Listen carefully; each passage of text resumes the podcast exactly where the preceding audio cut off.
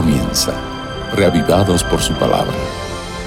Presentado por el pastor Bruno Razo.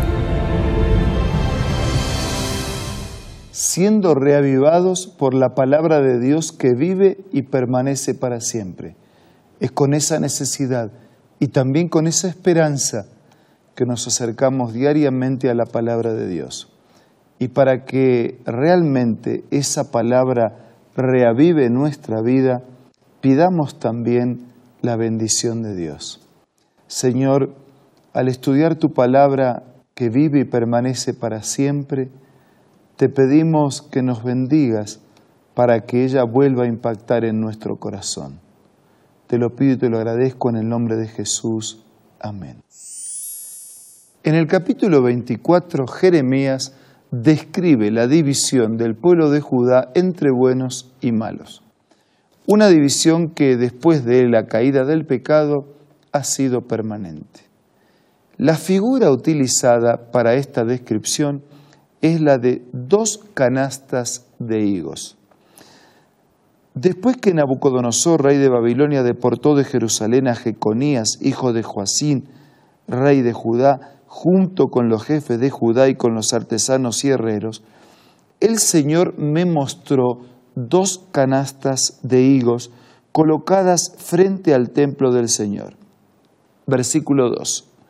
Una de ellas tenía higos muy buenos, como los que maduran primero.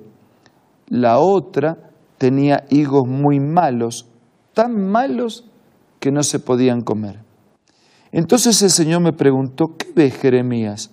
Y yo respondí, veo higos.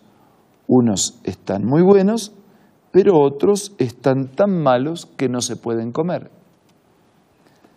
Versículo 4. Y la palabra del Señor vino a mí.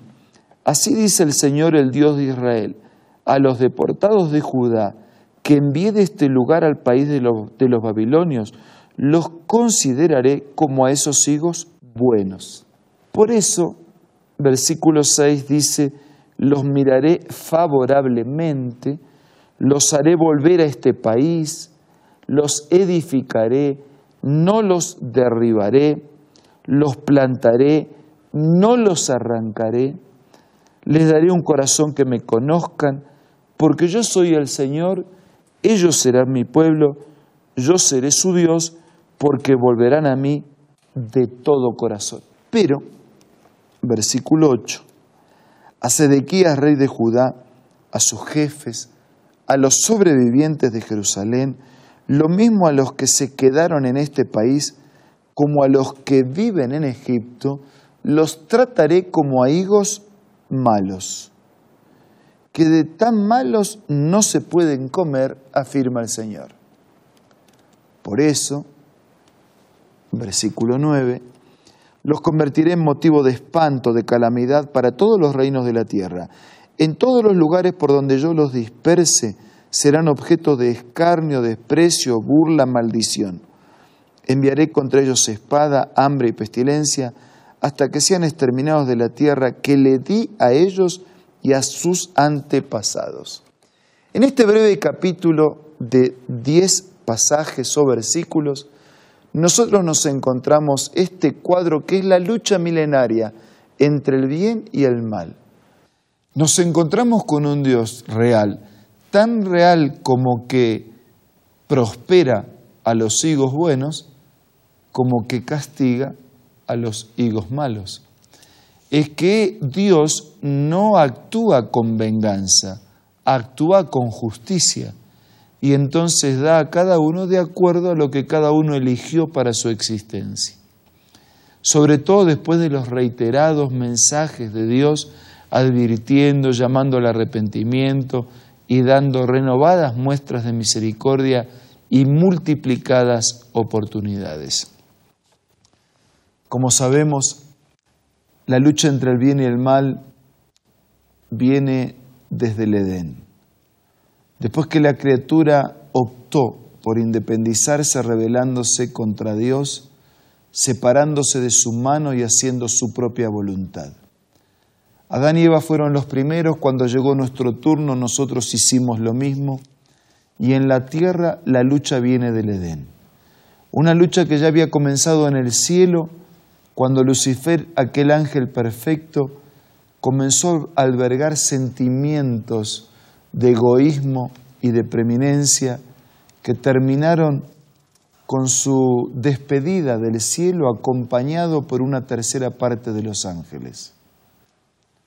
Nosotros también hoy somos actores de esta lucha entre el bien y el mal.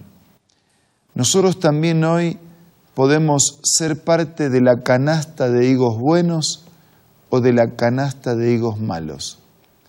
Nosotros también hoy tenemos que definidamente tomar parte, asumir parte, ponernos de un lado o del otro. No es posible tener un pie en el bien y otro pie en el mal. Necesitamos totalmente estar de un lado. Obviamente que todos pretendemos estar del lado del bien, no solo por, por el deseo de hacer lo bueno, no solo por el deseo de recibir, disfrutar el bienestar y la prosperidad, no solo por la necesidad de tener fuerzas para enfrentar las adversidades, sino porque además también queremos ser parte de un destino eterno, al compartir con Dios su reino y vivir con Él para siempre.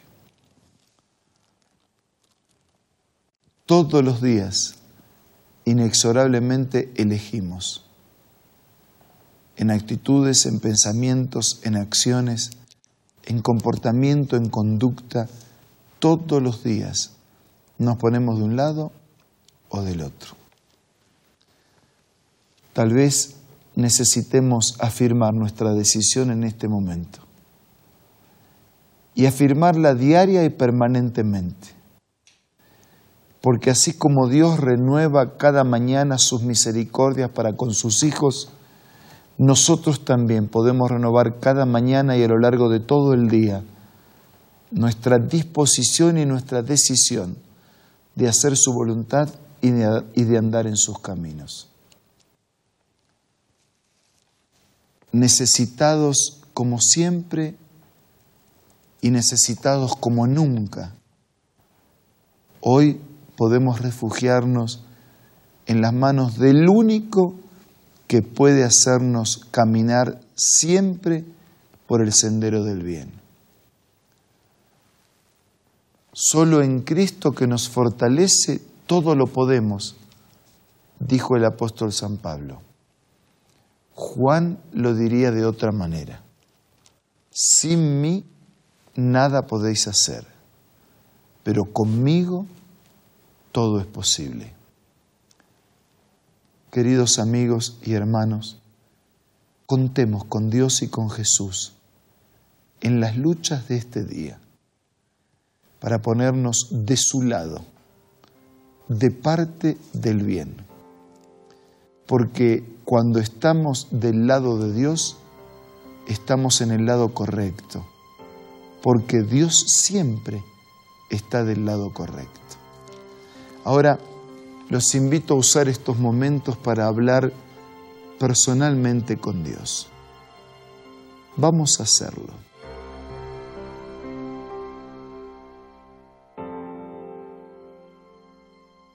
Padre nuestro que estás en los cielos, te damos gracias por este mensaje descriptivo que reafirma en nosotros la necesidad en esta lucha cósmica entre el bien y el mal de ponernos definitivamente de tu lado.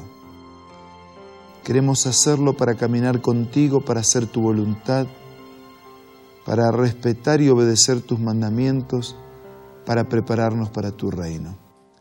Bendice a todos nuestros queridos amigos y hermanos. Te lo pido y te lo agradezco en el nombre de Jesús. Amén.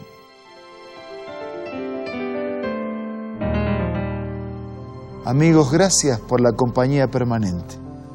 Si de alguna manera podemos ser de ayuda, entre en contacto con nosotros.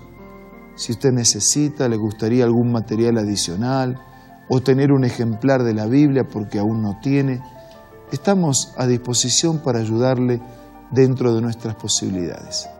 Les envío un abrazo. Esto es todo por hoy. Nos reencontramos mañana, si Dios quiere, para seguir siendo reavivados por su palabra. Esto fue Reavivados por su palabra, presentado por el pastor Bruno Razo.